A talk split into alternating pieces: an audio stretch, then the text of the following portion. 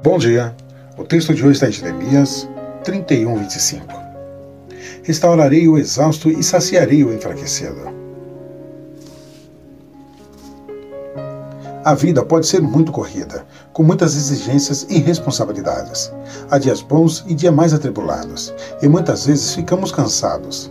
Algumas situações podem nos deixar ansiosos e preocupados, mas quem crê em Deus pode descansar nos seus braços poderosos.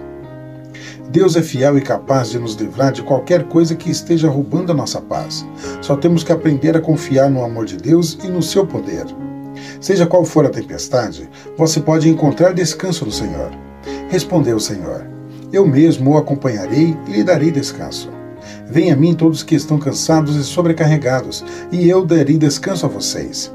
Tomem sobre vocês o meu jugo e aprendam de mim, pois sou manso e humilde de coração, e vocês encontrarão descanso para as suas almas, pois o meu jugo é suave e o meu fardo é leve.